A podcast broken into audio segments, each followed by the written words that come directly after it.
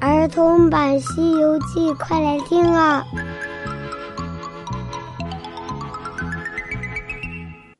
西游记》第三百八十九集：八戒和沙僧的往事。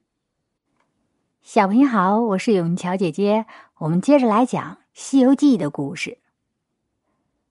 这一晨告诉悟空他们，皇上派人来请他们三个去皇宫呢。八戒就让那皇上派来的人进来，跟他们说清楚事情的经过。那个人走进来之后，他看到悟空、八戒和沙僧三个人长相非常的奇怪，那个官啊就吓得战战兢兢，双手举着那圣旨，口里乱说：“我我主主公，请您，请您，呃，主公有请。”八戒看他语无伦次的样子，对他说：“哎呦，我这儿没有刑具，我不打你，你慢慢说，不要怕。”嘿嘿嘿，八戒，人家不是怕你打，是怕你的那张脸。赶紧进去收拾咱们的行李马匹，我们进宫去见师傅呢。就这样，悟空、八戒和沙僧。他们跟着那宣召的官员来到了午门外，黄门官马上进去传报，皇上召他们进了殿。三个人整整齐齐的站在那儿，也不下拜。那国王问道：“那三位圣僧驸马的徒弟，你们姓谁名谁？家住哪里？为什么要出家？要取什么经啊？”悟空上前两步。想要回答皇上的问题，却被旁边护驾的人喝道：“你别靠近，有什么话站在这儿说。”悟空笑了起来：“嘿嘿，我们是出家人，得一步就进一步。”随后，八戒和沙僧也跟着往前走了两步。三藏看到他们三个鲁莽的样子，急忙站起身来：“徒弟，陛下问你们话呢。”你们回答就是了。悟空看到师傅站立在旁边，忍不住大叫道：“师傅，这陛下太瞧不起人了！既然说招你为驸马，为什么让你站在这儿呢？这世间上都称那驸马为贵人，岂有贵人不能做的道理？”那国王听了之后大惊失色，他想要退下殿去，但是又恐怕会引起什么不好的影响，只能壮着胆儿坐在原地。他又命人给三藏赐了座，三藏坐下之后，悟空才启奏道：“启禀皇上。”俺老孙居住在东胜神州傲来国花果山水帘洞。我的父母是天和地，我是从那石头缝里蹦出来的。后来又遇到了智人，学成大道。我曾经下海降龙，登山禽兽，抹去生死簿上的名字。玉皇大帝又封我为齐天大圣。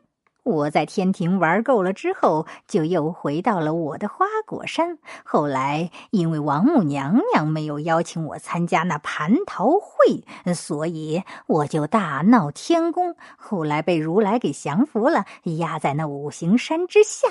观音菩萨将我救出来，让我保唐三藏西天取经，所以我就有了现在的名字，叫孙行者。这皇上一听悟空的身世，他慌得急忙走下龙椅，朝着三藏就走了过去，拉住三藏的手说道：“驸马，真是朕的福气，想不到我还有仙缘呢。”三藏满口谢恩，又请皇上登上王位。他又问道：“那第二位高徒是？”八戒往前一走，仰着头说道：“俺老猪的前世本来是一个人，特别喜欢玩，特别懒，那一生啊是浑浑沌沌，啥也做不成，也不知天高地厚，也不知道海阔山遥。有一天呐，俺老朱正在悠闲的时候，忽然就遇到了一个真人。那真人半句话就把我给说开窍了。我当时就醒悟了，马上拜那真人为师，跟着师傅修行。修行满了之后，我就上天了。到了那天庭，承蒙玉帝厚恩，赐官为天蓬元帅，管理天河水兵。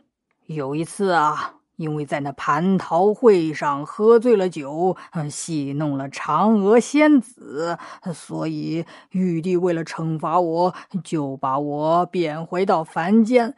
谁知道投错了胎，投到那猪圈里去了，生成了现在这个模样。后来啊，我就做了个猪妖。那再后来遇到观音菩萨。他给我指了一条明路，让我皈依佛门，保护唐僧西天取经。为了防止我再犯从前的错误，所以法名叫做八戒。国王听了，心惊胆战，心想这个来头也不小。八戒一看国王那样子，他越发的显得精神，摇着头，挺着胸，撑起耳朵，哈哈大笑。三藏害怕八戒吓到皇上，急忙喊道：“八戒，收敛一点，收敛一点。”八戒这才叉手拱立，低着头扮起了斯文样。皇上又问：“第三位高徒是谁？”沙僧合掌说道：“回禀皇上，老沙原来也是一个凡人，因为怕轮回，所以。”就访了道，云游海角，浪迹天涯，常年衣钵随身。我一路修行，终于功满三千，也超了天界，上了天庭。玉帝封我为卷帘大将。后来也是因为在那蟠桃会上一不小心失手，打碎了一个琉璃灯，所以被贬到了流沙河。从此我改头换面。造孽伤生，吃了不少的人，成了一个妖怪。后来有幸遇到观音菩萨，劝我皈依，让我保唐僧西天取经。我的法号是悟净，称名沙僧。哦，真是太令人惊讶了！原来八戒和沙僧还有这样的身世秘密呀！当然，皇上也很惊讶。皇上听了他们三个的自我介绍之后，他是又惊又喜。喜的是女儿竟然招来了活佛，惊的是这三个可真的是一个妖神呐！正在惊喜之间，就听到正台阴阳官来启奏，说婚期已经算好了。那么，婚期定在了什么时候呢？难道三藏真的要成亲吗？我们下一集接着讲。